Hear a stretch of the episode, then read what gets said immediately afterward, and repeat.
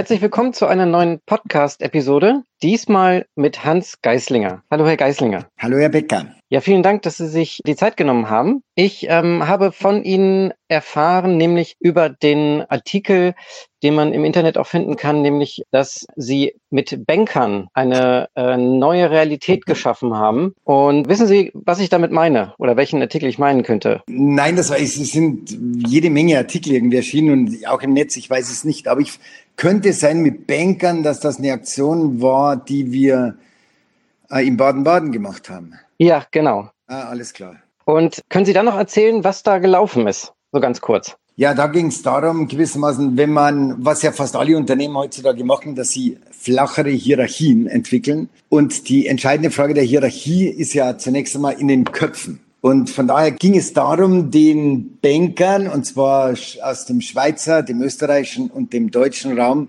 gewissermaßen vor Augen zu führen, wie sich die Vorstellung sozialer Wirklichkeit vermittels der Kommunikation entwickelt. Und dafür haben wir sie gewissermaßen in ein kleines Experiment hineingenommen. Das heißt, wir haben zu der damaligen Zeit, das ist schon ziemlich lange her, dieses Beispiel. Das war damals, wir haben den Bankern gewissermaßen äh, eine, Aufgabe, eine Aufgabe gestellt, und zwar einen toten Stier Baden-Baden zu erklären. Da gibt's eine eigene Vorgeschichte. Das heißt, dieser tote Stier wurde von dem ehemaligen Lama, der in Paris studierte, dann dem damaligen Bundeskanzler Helmut Kohl überreicht und der hat ihn dann der Stadt Baden-Baden überreicht, weil er nicht wusste, wie damit umzugehen ist. Und wir haben jetzt gewissermaßen die Banker in einer Nacht in die ganze Geschichte eingebracht. Die Aufgabe war es, gewissermaßen als Auftrag der Regierung, als Gruppe durch Baden-Baden zu gehen und diesem Stier da ja, da ein Stier gewissermaßen, das war ein Kopf, ein ausgestopfter Kopf eines Jacks dem die Umgebung von Baden-Baden zu erklären, weil er bis zu diesem Zeitpunkt gar nicht aus Tibet herausgekommen ist. Eigentlich eine, ja, eine fantasievolle Aufgabe, bei der man, wir haben mal begonnen mit der Post, der, dem Hauptpostamt, das heißt, die Banker sind in einem, wie in einer Prozession gegangen mit schwarzen Masken und hatten dann, wie bei einer Prozession, gewissermaßen den Stier auf einer Tragbare auf den Schultern getragen, also den Kopf von dem Jack. Und dann haben wir zunächst einmal dem Jagd die Schließfächer erklärt, was das eigentlich ist. Da kommen hinten Informationen rein, die werden vorne rausgenommen etc. pp. Da der Lama in Paris studiert hatte, verstand der Jakob nur Französisch und eine Frau von der Deutschen Bank hatte dann das Ganze immer simultan übersetzt. Äh, das nächste Station war eine Sparkasse, die dachten, wir würden sie überfallen, wollten schon die Polizei holen, hatten sie nicht gemacht, sondern den Direktor der Bank, der hatte sich nun mit einem unserer Banker unterhalten und unser Banker hat ihm dann die ganze Geschichte erklärt und meinte dann, sie haben ja gar keine Ahnung, was die Überführung dieses Kopfes allein gekostet hat. Worauf dann der Direktor der Bank, der Sparkasse meinte, ja, was hat sie denn gekostet? Ach, reden wir nicht drüber. So wurde das Ding Stück für Stück immer realer und am Ende haben dann, wie wir dann Richtung McDonalds gegangen sind und McDonalds dann die Polizei geholt hat, weil sie dachten, das sei eine Demonstration gegen das Abfackeln des Regenwaldes in Brasilien und gewissermaßen für Rindfleisch, da hatten dann die Passanten, die inzwischen schon mehr über die ganze Geschichte wussten, hatten dann den Polizisten erklärt, nein, das stimmt gar nicht, das ist ein Regierungsgeschenk an Helmut Kohl und so weiter. Also das heißt, wir wollten einfach zeigen, dass mit einer bestimmten Sache, wenn man da in die Öffentlichkeit geht und rausgeht, in unterschiedlichen Kontexten das Gleiche völlig unterschiedlich definiert wird. Das ist soziale Realität. Wow, also das ist einfach sensationell, muss ich sagen. Wie, wie haben Sie das denn geschafft, die Banker am Anfang davon zu überzeugen, von dieser Story? Ja, das ist bei allen Geschichten so. Das ist eigentlich eine, eine Taktik oder Strategie der Verführung im Grunde genommen. Das heißt, wenn man, man baut so eine Strecke über mehrere kleine, ja, wie, man muss sich das vorstellen wie Stufen. Ich gehe eine Treppe hoch. Wenn ich Meinetwegen, wenn ich im Vorfeld, das beginnt schon bei einer Einladung, wenn ich jetzt beispielsweise sage, jetzt, äh, ich nehme jetzt ein anderes Beispiel, Ingenieure von Daimler oder so werden eingeladen, das Thema ist Kommunikation und mitzubringen ist ein Föhn.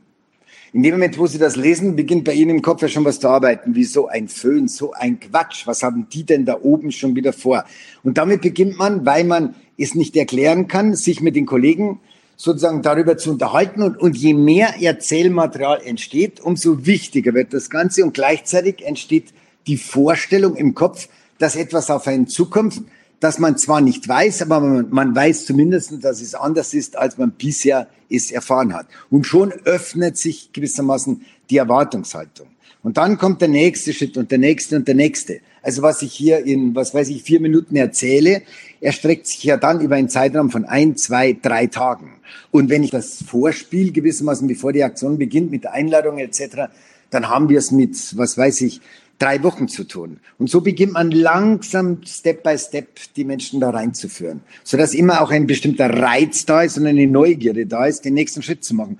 Und wenn ich dann schon neun Schritte gegangen bin und der zehnte Schritt eröffnet das Eigentliche, dann ist der zehnte Schritt gar nicht mehr so groß vom Gefühl her. Mhm. Also da hört man ja auch schon raus, dass äh, Sie sich mit den psychologischen und sozialen Prozessen im Menschen beschäftigt haben. Wir können da gerne mal direkt zu Ihnen kommen. Wo ist Ihr Ursprung? Was haben Sie gelernt? Ja, ich habe ursprünglich angefangen, äh, ich habe Sozialpädagogik studiert und dann habe ich sehr lange mit Kindern und Jugendlichen gearbeitet, wo wir begonnen hatten, eigentlich im Sinne, so ähnlich, weil wenn Sie die unendliche Geschichte kennen von äh, Michael Ende, wo ja der Balthasar Buchs oben im, unterm Dach heimlich ein Buch liest. Und je mehr er liest, umso mehr wird er Teil der Realität dieses Buches.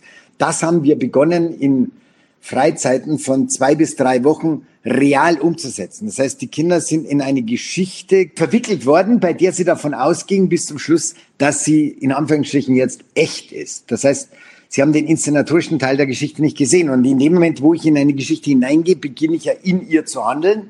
Und damit wird das für mich eine soziale Realität. So, das ist die eine Sache. Und die andere Sache ist, ich habe Philosophie und Soziologie studiert und mich da auf Konstruktivismus äh, spezialisiert. Das heißt, eigentlich die Frage ist ganz einfach. Wie, während die Philosophie danach fragt, also was Wirklichkeit ist, es ist, ich meine, das ist seit den Griechen ein, ein Riesendiskurs, äh, fragt die Soziologie zumindest unter diesem Gesichtspunkt, unter welchen Bedingungen halten wir etwas für wirklich? Und in dem Moment, wo ich die Frage so stelle, dann kann ich gucken, aha, welche Bedingungen muss, müssen gegeben sein, damit der Mensch oder eine Gruppe davon ausgeht, das ist so und so oder dieses und jenes ereignet sich. Und damit komme ich zu den Organisationsprinzipien unserer Erfahrung. Und die, das heißt, wir organisieren die Erfahrung, die gewissermaßen von außen in uns reinfällt, in Form von Geschichten. Und zwar nicht nur, wenn wir dann diese Erfahrung weiterleiten, indem wir sie erzählen, sondern bereits im Prozess des Erlebens, weil vieles wird erlebt, um es erzählen zu können. Und wenn man diese, sage ich jetzt mal, ja, also diese Zusammenhänge mehr in den Fokus nimmt, dann merkt man, dass die Realitäten, in denen wir leben, ja alle konstruiert sind. Also deshalb haben wir verschiedene Kulturen auf dieser Welt, sonst würden ja, die Welt ist ja überall die gleiche. Und trotzdem ist die Interpretation, ob das jetzt in der Religion ist oder in der Kultur, jeweils eine völlig andere. Und das hängt mit sozialen Konstruktionen zusammen. Hm. Das äh, klingt auch äh, für mich, wenn ich da so zuhöre, an das derzeitige Phänomen, dass es ja im Internet zum Beispiel die, man nennt sie ja auch oft oder sie nennen sich selber die alternativen Medien gibt. Ja. Ähm, und könnte man da eine Parallele ziehen? Also, dass zum Beispiel äh, irgendwelche Verschwörungen ähm, in äh, bestimmten Medien dort diskutiert wird, äh, von der Politik aus. Oder dass mit Covid-19, dass da irgendwelche Leute etwas mit befolgen wollen oder so. Das klingt ja für mich, als wenn es sozusagen auch eine unter Umständen eine weitere Realität ist, die da ja. sozusagen sich langsam aufbaut. Ja, das lässt sich ganz gut vergleichen. Ich meine, wenn ich jetzt Covid-19 als Beispiel nehme, dann ist das, ja, jetzt haben wir es mit einem Phänomen zu tun, das im Grunde genommen, man kann es weder riechen, noch sehen, noch in die Hand nehmen. Also ähnlich wie äh, nukleare Strahlung. Insofern ist es eine ideale Projektionsfläche, in der man, also wo, wo man nahezu alles projizieren kann. Von dem, von der absoluten hohen Gefahr bis zu der Tatsache, was heißt der Tatsache, bis zu der Vorstellung, dass es dieses Virus gar nicht gibt. Und diese Diskussion findet sich natürlich. Also an, wenn man jetzt bei, bei Covid-19 bleibt als Beispiel, dann sieht man jetzt Folgendes. Jetzt haben wir auf der einen Seite, jetzt haben wir auf der einen Seite, sagen wir, das, was man die, ja, die Leitung Qualitätsmedien, auch die öffentlich-rechtlichen, wenn ich jetzt Fernsehen und Radio noch dazu nehme, die eine bestimmte Position vertreten. In diesem Falle vertreten sie alle eine ziemlich ähnliche Position. Das heißt, die ganzen Kritiker in dieser Sache kommen ja in den offiziellen Medien selber nicht vor. Das heißt, in diesem Fall findet man die nur im Netz. Das hat meines Erachtens zur Folge, da die, die offiziellen, da meinetwegen, wenn ich in keiner Talkshow einen Gegner mit reinnehme, sondern nur Leute mit reinnehme, die in etwa das wiedergeben, was ich selber als Moderator gerne hätte, dann habe ich ja den gegenteiligen Effekt. Das heißt, mehr und mehr Leute, also ich bekomme ja die Zweifler gar nicht rein, sondern die Zweifler sagen, ja, wir finden uns ja da drin gar nicht. Das heißt, uns gibt's ja nur im Netz. Bei Corona ist das jetzt ja noch relativ einfach dahingehend, meines Erachtens, dass man ja bestimmte, ja, bestimmte Phänomene hat. Ich meine, ich muss ja dann die ganzen Entwicklungen in Italien und in Spanien und so, die muss ich alle ausblenden, wenn ich jetzt davon ausgehe, sage jetzt mal, dass das Virus harmlos ist oder dass es das Virus gar nicht gibt. In der weiteren Politik wird es schwieriger, weil in der weiteren Politik würde ich sagen, findet man genügend Verschwörungs Verschwörungstheorie ist ein politischer Kampfbegriff. Findet man genügend Verschwörungstheorien in den offiziellen Medien und man ist regelrecht gezwungen, zu alternativen Medien im Netz zu greifen, weil man ansonsten bestimmte Hintergründe gar nicht erfährt. Mhm. Das macht es ja wiederum für einen selber. Es ist ja schwierig oder es ist eine Herausforderung, sich zwischen all diesen verschiedenen, ich nenne es mal Realitäten, seine eigene zu machen, mit der man klarkommt. Ja, und das Problem heutzutage meines Erachtens ist, wenn wir schon über Medien sprechen, ist, dass der Begriff Mainstream-Medien, also ich kann auch sagen Qualitäts- und Leitmedien, wie auch immer, äh, dass hier meines Erachtens immer weniger Informationen geboten werden und dafür immer mehr Meinung. Das heißt, man wird versucht, die, man versucht, ne, nehmen wir das Beispiel, äh, was weiß ich, 12.000 amerikanische Soldaten sollen abgezogen werden aus Deutschland. Da erfährt man in den Medien, oh Gott, oh Gott, also jetzt werden wir, also es wird ganz schlimm werden, weil dann steht ja Deutschland nackt da, wir müssen jetzt irgendwas tun, weil sonst werden wir angegriffen, beispielsweise. Äh, das hören wir von jedem Politiker, der interviewt wird, und das hören wir nahezu aus allen Medien. Wenn man jetzt, jetzt gab es vor kurzem, ich glaube, das war in der Süddeutschen angestanden, eine, so ein Mikrozensus, eine Meinungsumfrage, und sie da, 47 Prozent der Deutschen finden es gut, wenn die 12.000 gehen. Das findet sich aber in den Medien nicht. Und 30 Prozent oder um die 30 Prozent, was ich gelesen habe, hätten gerne, dass die anderen 30.000 samt äh, auch gehen und die Atomsprengköpfe bitte schon gleich mitgenommen werden. Das alles findet sich nicht in den Medien. Genauso die 2 Prozent Aufrüstungsdebatte. Es findet sich gar nicht die Frage, ob das überhaupt sinnvoll ist. Es, es ist so, es wird so getan, wie wenn, das ist ein Zwang, den hat man sich auferlegt und das ziehen wir jetzt durch. Und damit mhm. korrespondieren die, meiner Sachen, die öffentliche Meinung korrespondiert immer weniger mit der medialen Meinung. Ein bisschen so wie in der früheren DDR, wo ja auch die Meinung der Bevölkerung eine völlig andere war als meinetwegen im aktuellen, in der aktuellen Kamera oder in, im neuen Deutschland. Ja. Wenn man jetzt nochmal an die Geschichte von Baden-Baden denkt, diese ganze Prozedur, nenne ich es mal, oder man könnte auch sagen Prozession, ist ja sozusagen durchgeführt worden, weil sie einen Auftrag hatten. Ja. Was kann, kann das denn sozusagen für ein Auftrag gewesen sein? Oder was sind das oft für Aufträge?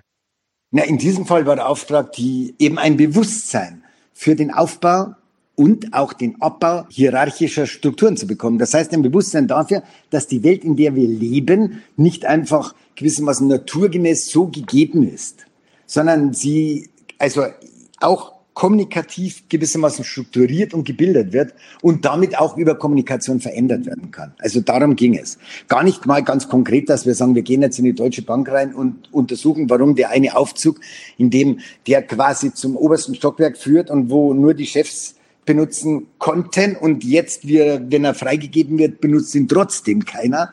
Also sozusagen, wir, wir eröffnen eine alternative Wirklichkeit auf Zeit und versuchen den Leuten ein Bewusstsein eine Erfahrung zu tun, jenseits gewissermaßen der internen Kultur eines Unternehmens, der Binnenkultur eines Unternehmens. Ihre Aufgabe ist es dann zu übersetzen. Weil wenn man jetzt innerhalb des Unternehmens und deren Kultur bleibt, da ist die Schwerkraft viel zu groß, um die Dinge ins Tanzen zu bringen. Man muss sie erst einmal entführen in eine andere, sage jetzt mal, spielerische Realität und dann diese Erfahrung nehmen und wieder zurück übersetzen. Ich meine, in diesem Fall war es äh, die Frage der Hierarchie in den letzten Jahren kommt mehr und mehr, also zwar auch Hierarchie, aber es kommt mehr an andere Fragen nach vorne, also Agilität oder mehr Leadership und weniger Management ist beispielsweise auch ein ganz wichtiger Punkt, weil ja die Geschäftsfelder der einzelnen Firmen oft noch eine bestimmte Zeit halten, sieht man jetzt in der Automobilindustrie. Und, äh, und dann braucht man eine Führung, die gewissermaßen einen Möglichkeitssinn entwickelt, um den Dampfer auch in Gewässer zu führen, in denen er bisher nicht, noch nicht war. Und nicht nur, sage ich jetzt mal, im besten Sinne ein optimales Management, das den Ist-Zustand verwaltet. Mhm. Und hatten Sie die Gelegenheit, ähm, Sie haben ja selber gesagt, die Geschichte, bleib jetzt doch mal ganz kurz bei dem Beispiel Baden-Baden, äh, ist ja schon ein bisschen länger her. Hatten Sie die Gelegenheit, mal sozusagen nach ein paar Jahren nochmal reinzuschauen oder eine Art Feedback zu bekommen, ob dieser, dieser Anstoß, sage ich jetzt mal, äh, des Kulturwandels eingetreten ist oder inwieweit das nachhaltig vielleicht irgendwie sich fortentwickelt hat? Ja, in diesem Fall hatten wir das Glück, dass wir ein paar Jahre später nochmal die Leute getroffen haben. Also nicht alle, aber ein Teil und dann besprochen haben. Das war aber jetzt nicht systematisch. Während in den letzten, ja, vielleicht in den letzten fünf, sechs Jahren, äh, haben wir die Prozesse länger. Das heißt, wir, wie beispielsweise bei KUKA in Augsburg oder so, da haben wir das Ganze dann über drei Jahre gemacht. Und dann hat man äh, mehr Gefühl dafür, wie, weil, in, weil Baden-Baden war jetzt auch nicht ein Unternehmen sondern Baden-Baden waren mehrere Banken und ein anderes Unternehmen, das waren Wildemann und Partner damals, hatte uns gewissermaßen engagiert, um für sie ein Konzept zu entwickeln und durchzuführen. Mhm. Also jetzt, die, natürlich hat sich dann im Laufe des Jahres auch bei der Deutschen Bank und den anderen der, hat der Prozess der Umstrukturierung begonnen. Aber ich kann Ihnen in dem Beispiel jetzt nicht sagen, ich habe jetzt keine Evaluation über zwei, drei Jahre, um sagen zu können, aha, das ist das und das dann passiert. Das haben wir bei mhm. uns, also das, das kann man ja nur machen, wenn man, wenn man für ein Unternehmen arbeitet und dann gewissermaßen im Zusammenhang mit den Consultern, die innen drin sind und dann beginnt man langsam die institutionellen Strukturen zu verändern und so. Aber das ist wirklich dann ein längerer Prozess, bei dem wir in der Regel zwei bis drei Interventionen machen. Mhm. Das hier war so eine Anschubgeschichte. Das ist ja auch so, dass Sie, Sie haben auch erzählt, dass Sie das damals mit einem Partner zusammen gemacht haben. Sie machen das auch heute noch? Und das ist ein, das ist ihre äh, Berufung, sage ich jetzt mal, diese Art von Auftrag durchzuführen und, wie Sie es schon gesagt haben, dabei mitzuwirken am zum Beispiel Kulturwandel. Ja, genau. Also es geht um Organisationsentwicklung und Kulturveränderungsprozesse. Ja, wir machen heute ganz, heute machen wir ziemlich große Aktionen. Also wir haben jetzt was weiß ich, für ein großes Unternehmen, das ging von Brasilien bis China, inklusive Europa, wo wir, also wo, da geht es natürlich dann auch, also große internationale Unternehmen haben natürlich die Schwierigkeit, wie können wir eine Art Corporate Identity bilden, ohne dass wir die Unterschiedlichkeit der verschiedenen Kulturen in den einzelnen Ländern gewissermaßen gleich machen, sondern jeweils das Beste nehmen und trotzdem eine gemein, zu einer Gemeinsamkeit kommen, mit der wir uns alle identifizieren. Die Fragestellungen sind immer sehr unterschiedlich. Meistens beginnen Unternehmen mit irgendetwas und dann, wenn sie nicht weiterkommen mit dem üblichen, ja, wie soll ich sagen, mit dem üblichen Set oder dem üblichen Werkzeug und sie haben oder irgendwer hat in dem Zusammenhang von uns gehört, dann kommt meistens irgendwann ein Anruf. Mhm. Können Sie auch den Namen des Unternehmens nennen, das Sie gegründet haben? Ja, Story Dealer. Genau, aus Berlin. Ja. Story Dealer, da, da klingt ja auch so ein bisschen das Wort, vielleicht sogar Storytelling raus. Ist das äh, direkt im Zusammenhang? Ja, aber wir gehen weiter. Also wenn ich jetzt Storytelling nehme, Storytelling heißt, okay, wir, man baut sich die Realität in Form von Geschichten aus und Geschichten haben auch eine Emotionalität in diesem Sinne. Aber wenn ich jetzt nur, wenn ich Geschichte nur unter dem Sinn nehme, dass ich sie erzähle, dann das heißt, ich erfinde irgendeine Geschichte, sage jetzt mal, und die erzähle ich dann und ein anderer hört zu. Wir entwickeln Geschichten und initiieren sie gewissermaßen in den Blutkreislauf des Alltags, damit man sie erleben kann und danach kommt das Erzählen. Das Erzählen äh, ermöglicht einer Geschichte gewissermaßen ein Zweitleben und einen noch größeren Publikumskreis, den sie beeinflusst. Aber wenn am Anfang das Erleben steht, dann ist eine ganz andere Power dahinter. Mhm. Das meinen und, wir mit Dealen. Ah, okay.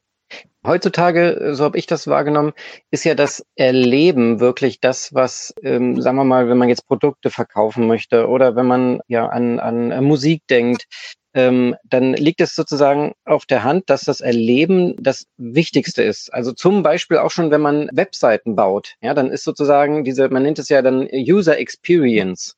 Mhm. Das Erleben ist immer im Vordergrund. Ne? Das ist ja das ja. Gefühl dann auch, was, äh, ja. was man dann auch mit der Marke verbindet zum Beispiel. Ja. Also man kann auch sagen, äh, das ist einerseits beim Konsum so, das ist richtig, das ist aber auch in Lernprozessen so, weil ich kann sagen, der Königsweg des Lernens führt durch das Nadelöhr der Erfahrung.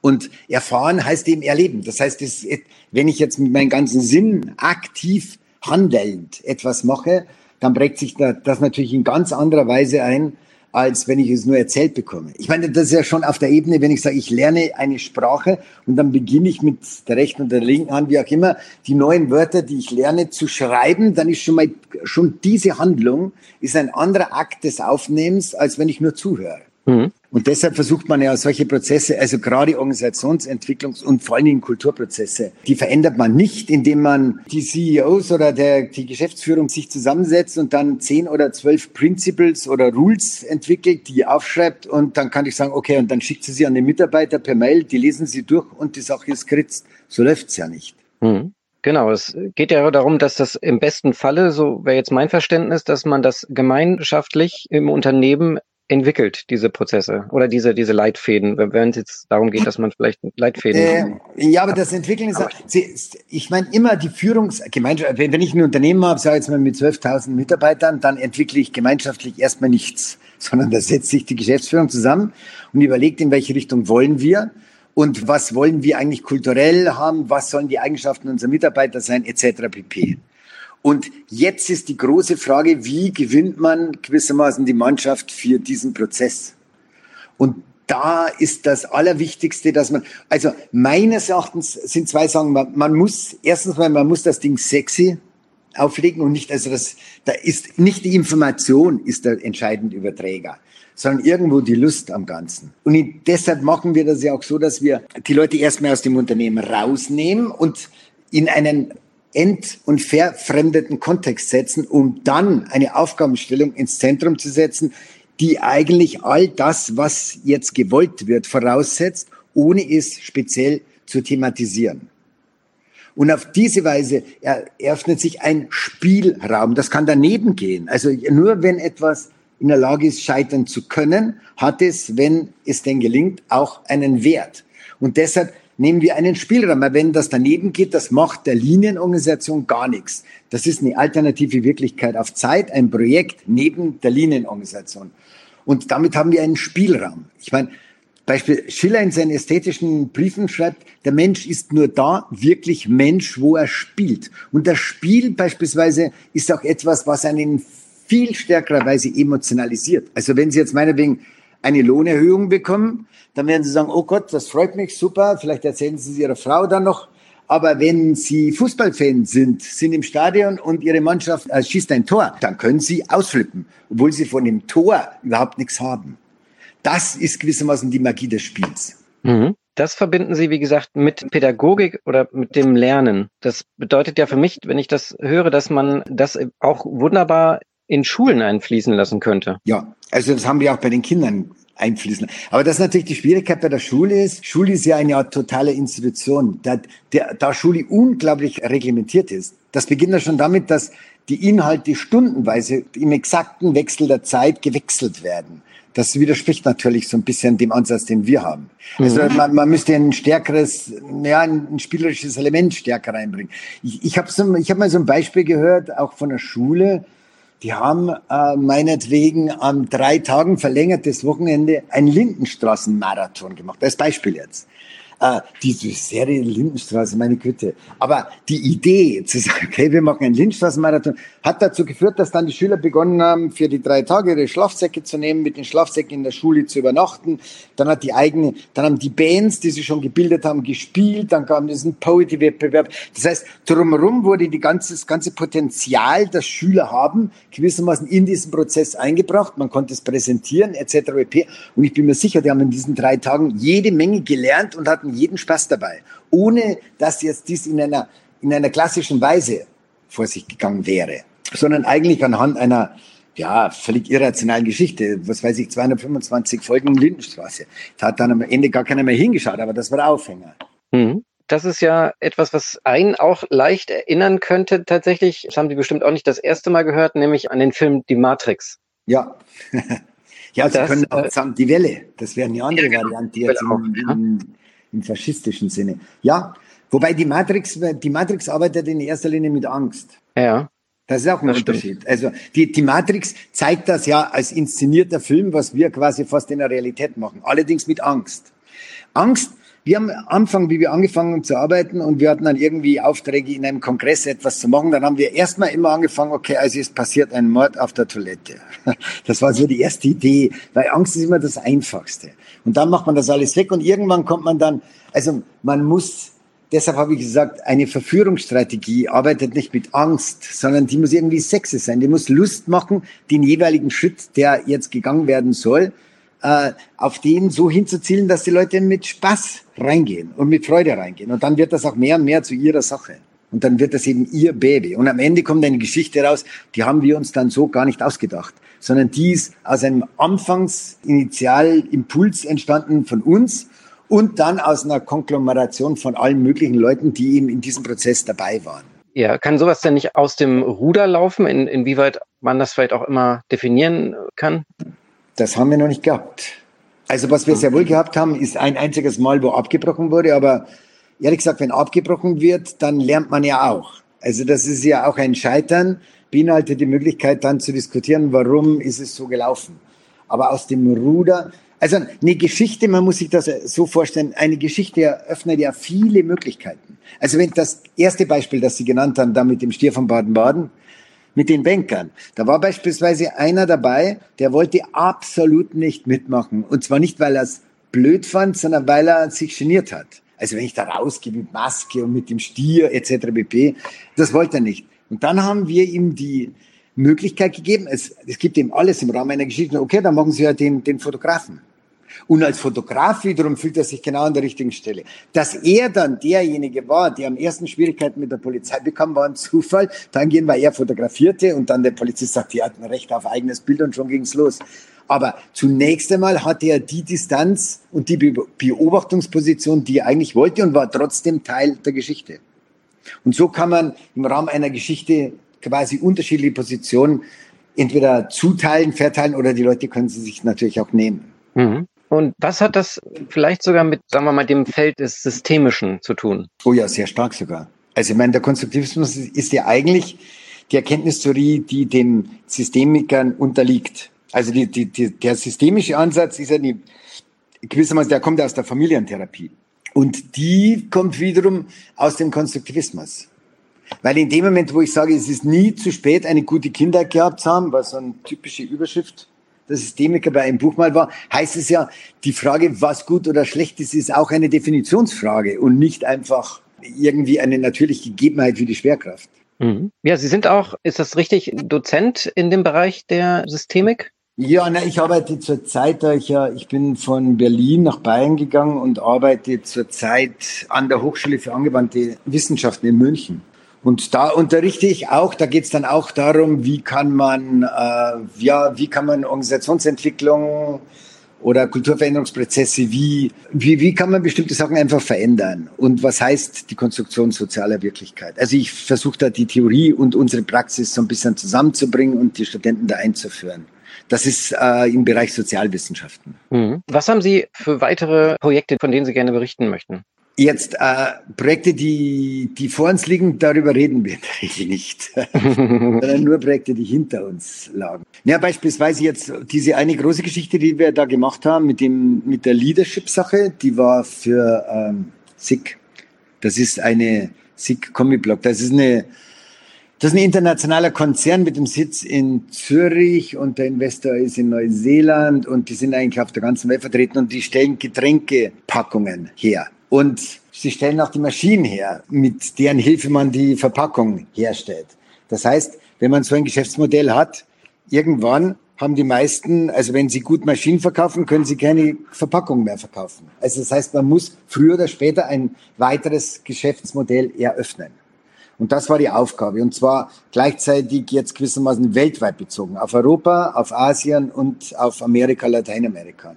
Und da hatten wir eine Aufgabenstellung gemacht, okay, da gab es ja auch so, da hat sich die, die Geschäftsführung zusammengesetzt, hat dann, ich glaube, zehn, so läuft das immer, zehn Principles entworfen. Das heißt jetzt beispielsweise stärkere Kundenorientierung, flachere Hierarchien, größere Eigenverantwortlichkeit. Ich meine, das kann man fast überall das Gleiche finden, auch wenn Sie jeweils denken, Sie haben es dann individuell entwickelt. Aber da ja die Richtung und der Markt ähnlich ist, also gehen die meisten Firmen in ähnliche Richtung.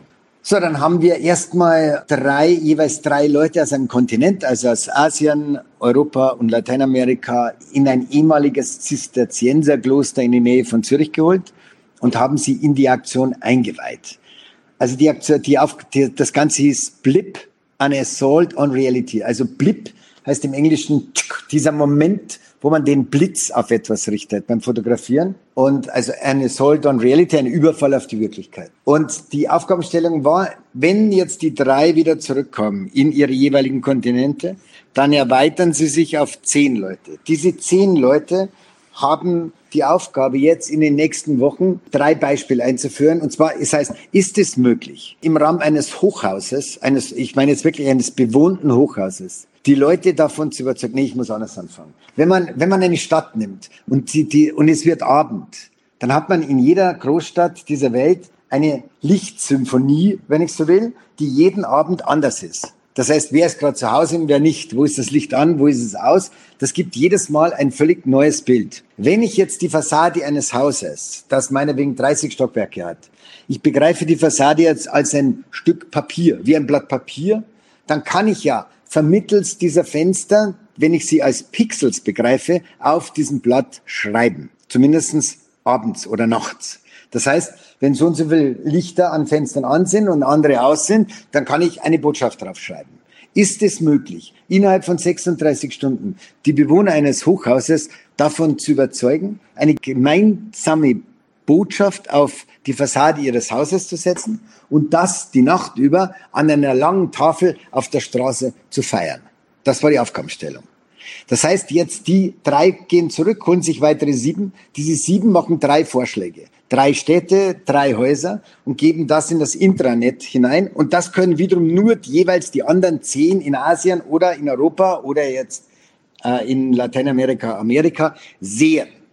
So, und dann beginnt er, dann beginnt am Tag X, kommt zu den zehn Leuten im Kontinent weitere 30 dazu. Das heißt, wir haben 30 Mitarbeiter und 10 von der, von der globalen Führung. Und die beginnen jetzt, sich für einen von diesen drei Vorschlägen zu entscheiden. Und dann geht's los. Und dann ging es natürlich schon damit los im Vorfeld. Beispielsweise, wenn ich sage, äh, Europa. Die hatten die Idee, okay, wir machen es in Köln. In Köln suchen, haben sie sich ein, ein Hochhaus gesucht mit 24 Stockwerken, ein internationales Studentenheim mit der Vorstellung. Dazu muss ich sagen, jede Gruppe hat drei, nee, 5000 Euro bekommen, um dieses Fest dann zu werfen. So, jetzt denken Sie ja, okay, äh, Studentenwohnheim internationale, die Leute kriegen wir ganz locker. Und dann schreiben wir SIG, das heißt die Initialien unserer Firma rauf und laden sie zu Bier und Würstchen ein. Kein Problem. So, dann haben wir zu ihnen im Vorfeld gesagt, sie sollen mal eine Probebohrung machen. Mal, man, man durfte den Leuten ja nicht das im Vorhinein sagen, also die jetzt in dem Haus wohnen.